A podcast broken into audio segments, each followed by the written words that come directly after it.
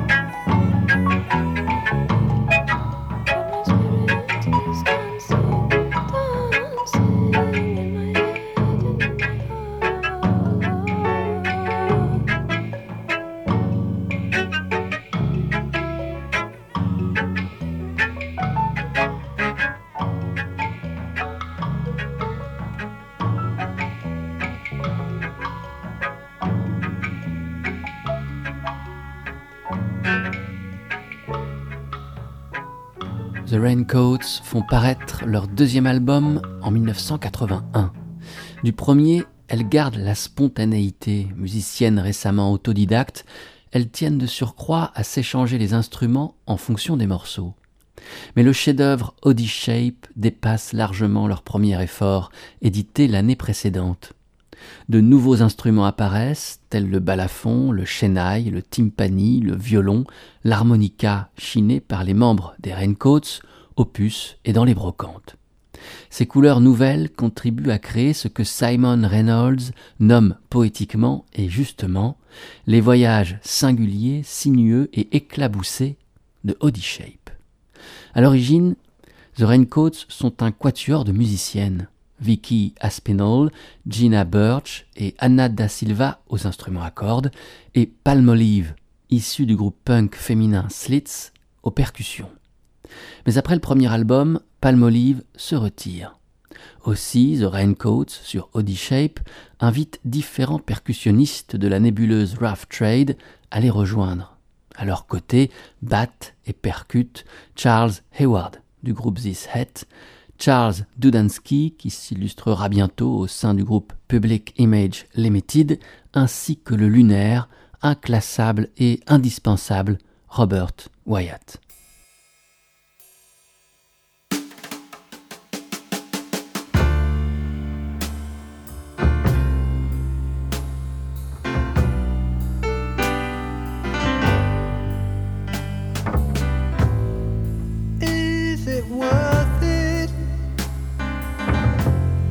A new winter coat and shoes for the wife, and a bicycle on the boy's birthday. It's just a rumor that was spread around town by the women and children. Soon we'll be shipbuilding.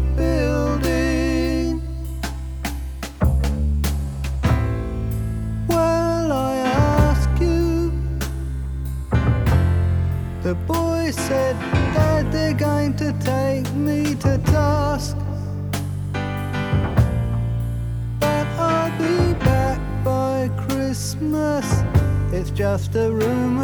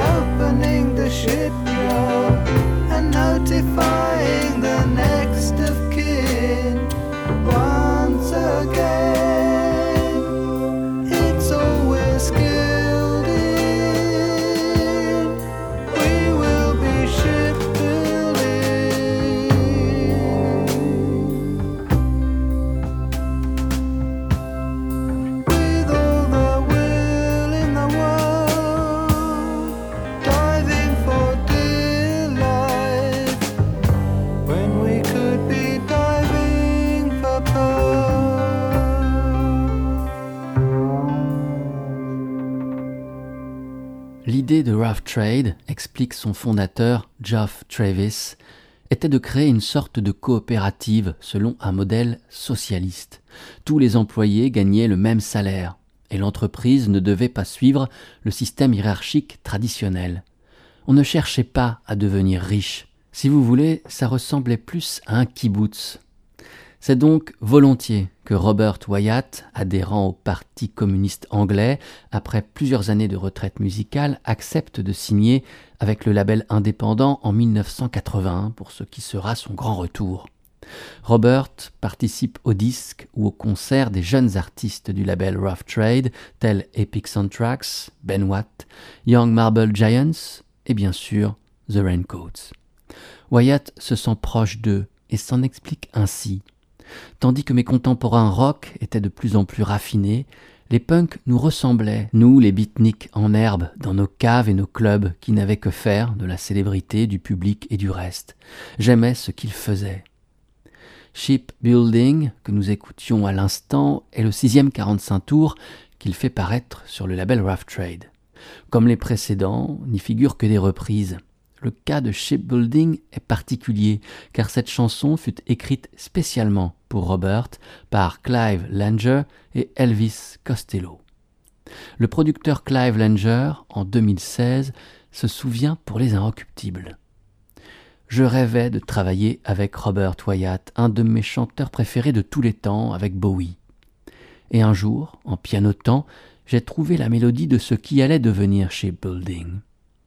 Je me suis retrouvé à une soirée chez Mick Lowe avec Elvis Costello. Je lui ai parlé de cette chanson que j'avais composée pour Wyatt, pour laquelle je butais sur les paroles. Il a alors spécifiquement écrit pour Robert Wyatt cette chanson sur la guerre des Malouines, en prenant en compte sa diction très particulière comme un langage parlé. Quand nous avons entendu le résultat, nous nous sommes appelés avec Elvis Costello, lui en Australie, moi aux États-Unis. Ce sont les meilleures paroles que j'ai jamais écrites. C'est la meilleure mélodie que j'ai jamais composée. J'ai éclaté en sanglots la première fois que je l'ai entendue. Pour l'enregistrement de la chanson, Langer tiendra les claviers accompagné de Steve Neve, membre du groupe de Costello, au piano. Costello lui-même assure les parties de guitare et les chœurs. À la contrebasse, c'est le grand Mark Bedford, le bassiste de Madness. Robert Wyatt, honoré et intimidé, donne le meilleur de lui-même. Son interprétation est bouleversante.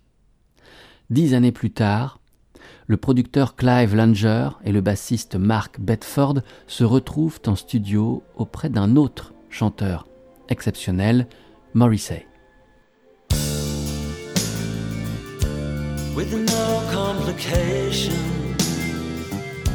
Complication, 15 generations of mine.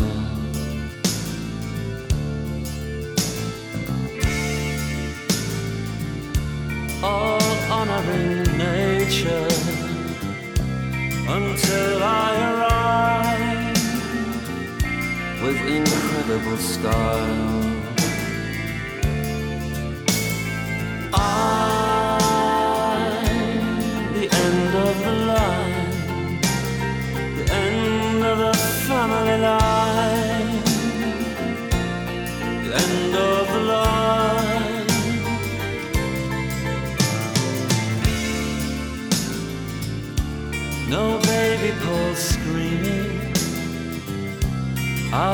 Into the seething world by chance or when or even love.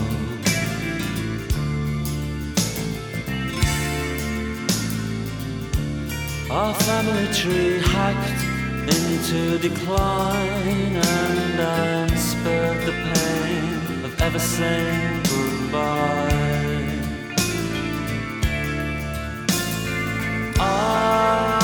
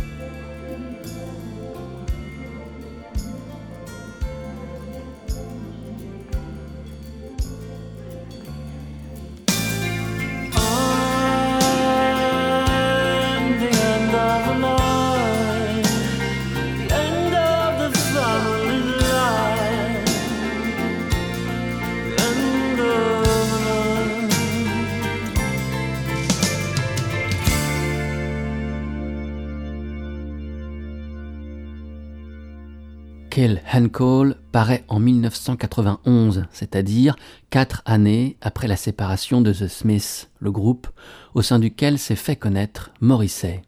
C'est le troisième album qu'il fait paraître sous son nom.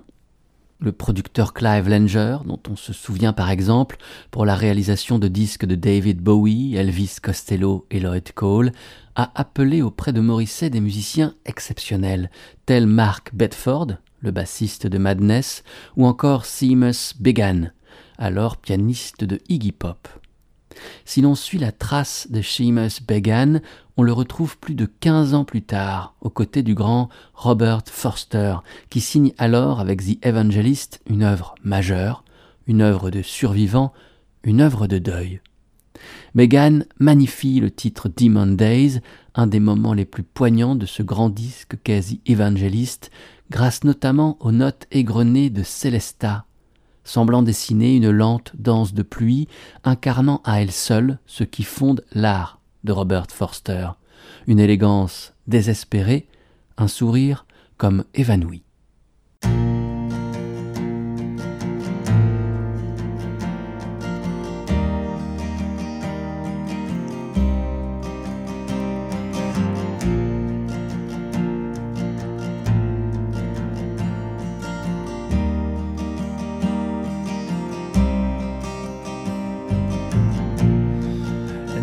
Demon days we're pulling our pay. The lights on the hill are freezing us still. The fingers of fate stretch out and take us to a night, but something's not right. Something's gone wrong.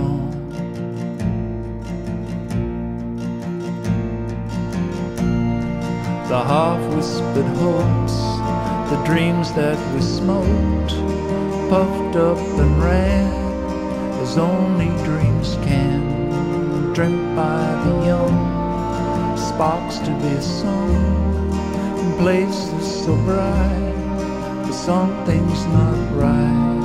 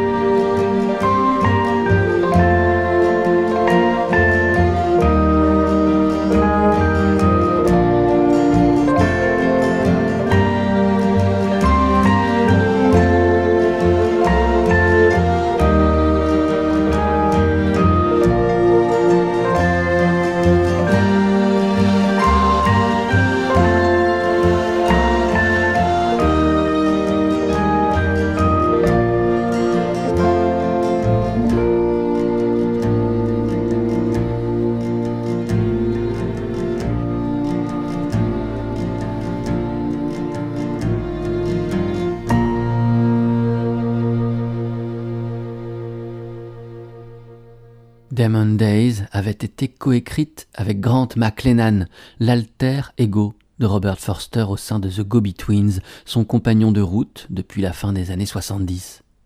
Mais voilà, Mac Lennan meurt en 2006, laissant Forster seul. The Evangelist sort deux années plus tard sous le seul nom de Robert Forster, mais Grant McLennan y est partout. Vincent Eval a écrit, à propos de cet album, dans les colonnes de Magic. Les dix morceaux de The Evangelist ont des allures de classiques instantanés, quintessence d'une écriture simple et gracieuse, transcendée par des arrangements de toute beauté. Forster y est impérial, drôle et élégant comme à son habitude, gentleman désormais seul, et digne héritier d'une œuvre inestimable que The Evangelist prolonge avec éclat. Le journaliste précise la présence, je le cite à nouveau, des cordes, un piano et des chœurs élégiaques sur Demon Days, où la voix de Robert a des accents tremblants et juvéniles. Ces arrangements de cordes somptueux sont signés Audrey Riley. La musicienne avait déjà signé ceux du disque de The Go-Betweens, Liberty Bell and the Black Diamond Express, plus de vingt années auparavant. C'était en 1986. Robert et Grant étaient alors réunis. Liberty Bell était le quatrième album de The Go-Betweens et après lui, cinq autres suivraient. Forster et McLennan avaient l'avenir encore devant eux et tant de grandes chansons à écrire. François Gorin, sur son blog Les disques rayés, sait en saisir la formule magique. Il y avait de la retenue dans leur musique, même rageuse.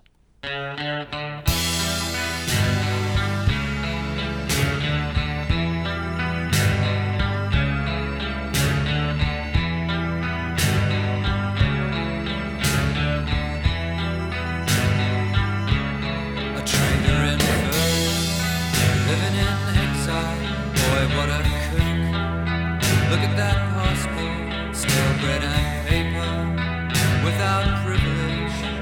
If you live here, learn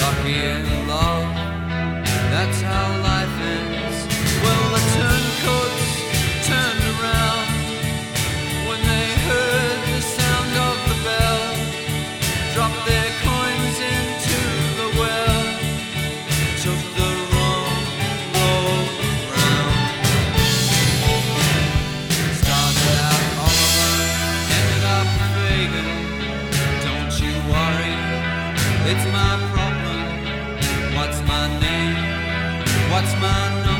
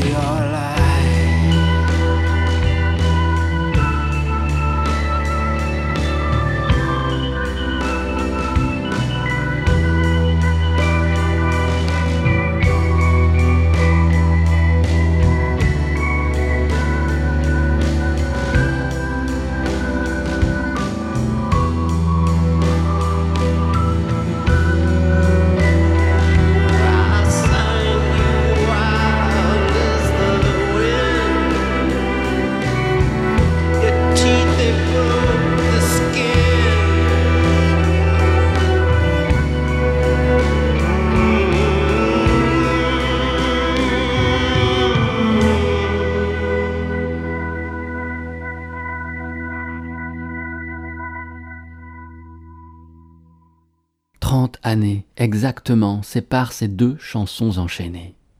Trente années retenues dans un point serré de moins de dix minutes. Trente années expulsées dans un souffle. Tout d'abord, The Wrong Road par The Gobi Twins, puis Attention to Life de Piano Magic, invitant Peter Milton Walsh à poser sa voix et ses textes sur une musique signée Glenn Johnson, l'âme du groupe. Il y a une fraternité ici parce que Walsh, ami de Forster et McLennan depuis toujours, originaire comme eux de Brisbane en Australie, avait rejoint The Gobi Twins au début des années 80. Robert Forster se souvient. À la fin des années 70, les groupes punk et new wave de Brisbane formaient une scène modeste mais vibrante où tout le monde semblait de près ou de loin se connaître. Mais Peter Milton Walsh, lui, était quelqu'un dont mon camarade des Go-Betweens Grant McLennan et moi-même avions entendu parler avant même de l'avoir rencontré. Pour éclore, les mystères et les mythes planant au-dessus de cet homme et de sa musique n'allaient pas attendre. Lors de notre première rencontre, Peter traînait déjà dans son sillage son lot de cris et de chuchotements. Il était cette personne, à l'élégance princière, plus mature la moyenne, en tout cas bien plus que Grant et moi pouvions l'être. La fraternité tient aussi aux arrangements de cordes. Signés sur ces deux morceaux, comme sur Demon Days de Robert Forster, par la violoncelliste Audrey Riley. Dès la fin des années 80, Audrey Riley devient la musicienne classique la plus recherchée par les groupes de la sphère pop et rock alternative. Elle joue et arrange les cordes pour un nombre incalculable de formations anglo-saxonnes qui souhaitent nimber l'ossature guitare, basse, batterie de leurs chansons d'une chair brumeuse et vibratile. Ainsi, on la retrouve auprès de The Smiths, The Cure, Nick Cave, Blur, The Pale Fountains et j'en passe tant d'autres, si importants eux aussi. À l'été 1985, Audrey Riley apporte son violoncelle dans le studio Cold Storage, si au sud de Londres, dans le quartier de Brixton. Là, l'Australien Peter Milton Walsh enregistre pour le label Rough Trade ce qui sera le premier album de son groupe The Apartments, The Evening Visits and Stays for Years.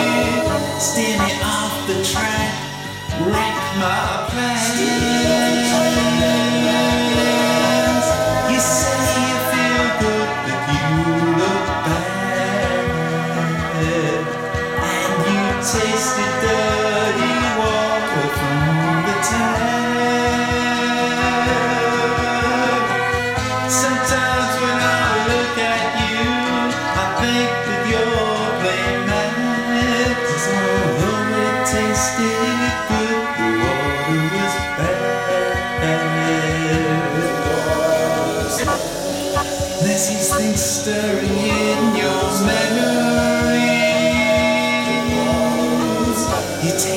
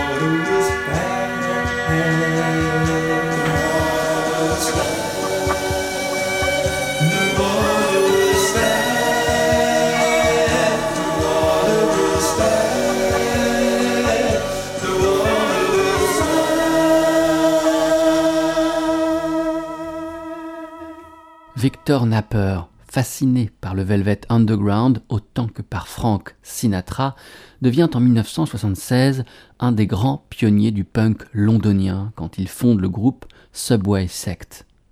Du punk, il retient l'énergie et l'urgence, mais pour le reste, Vic Godard, c'est ainsi qu'il s'est rebaptisé, est atypique. Sur scène, il sort un petit cahier d'écolier où sont consignés ses poèmes et se met à les clamer. Quand il se lance dans une carrière solo, sa musique est plus singulière que jamais. Elle oscille entre swing, cabaret, rock'n'roll des origines. Dans les années 80, Vic devient postier, car comme il le confie au magazine NME, il aime bien arpenter les rues. Après une décennie de presque silence, Vic Godard revient à la musique en 1993 avec le disque The End of the Surrey People, dont on entendait ici un extrait The Water Was Bad. De grands noms de la musique britannique se mobilisent pour ce retour. C'est l'Écossais Edwin Collins qui réalise le disque et joue les parties de guitare. Il appelle auprès de lui Claire Kenny, bassiste de son groupe Orange Juice, mais aussi bassiste des Apartments sur leurs deux premiers albums. La batterie est tenue par Paul Cook, ex-batteur des Sex Pistols, et les claviers par Martin Duffy, qui a rejoint en 1985 le groupe Felt.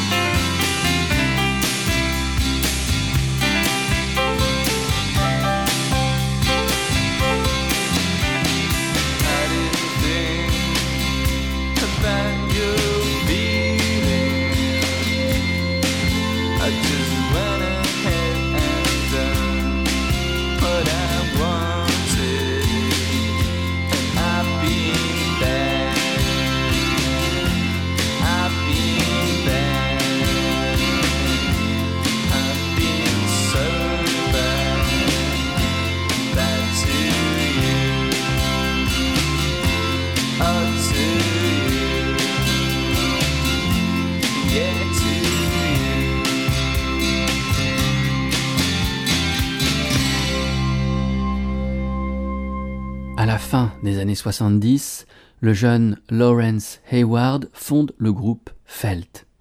Originaire d'une banlieue modeste de Birmingham, il décide de s'affranchir de son milieu social. Il ne fume pas, ne va pas au pub, mais reste à lire dans sa chambre, qu'il range et nettoie frénétiquement. Il aspire à être célèbre, ce qu'il échouera à faire malgré la qualité indéniable des chansons magnifiques de son groupe Felt, qui teintera les années 80 d'une lumière rasante et dorée. La musique devient pour Lawrence une obsession quand il découvre la musique de ceux qui deviendront ses héros et ses modèles. Tout d'abord, Vic Godard, le poète, et son groupe Subway Sect, pour l'attention portée aux paroles et la posture singulière. Ensuite, Tom Verlaine et son groupe Television, dont l'influence ne se démentira jamais pour les compositions magistrales et le vibrato de guitare onirique et plaintif. Demeurons avec Lawrence. Il a 15 ans, le disque de Television Marky Moon en ce printemps 77 tourne inlassablement sur sa platine et accompagne les songeries du jeune homme. C'est ici, dans la chambre de l'adolescent, que cette errance, entre rock, folk, etc., trouvera son terme. C'est ainsi que s'achève cet épisode d'Eldorado. Merci beaucoup de votre écoute. Retrouvons-nous peut-être sur le site radio-eldorado.fr. À bientôt, j'espère. Portez-vous bien. Ciao.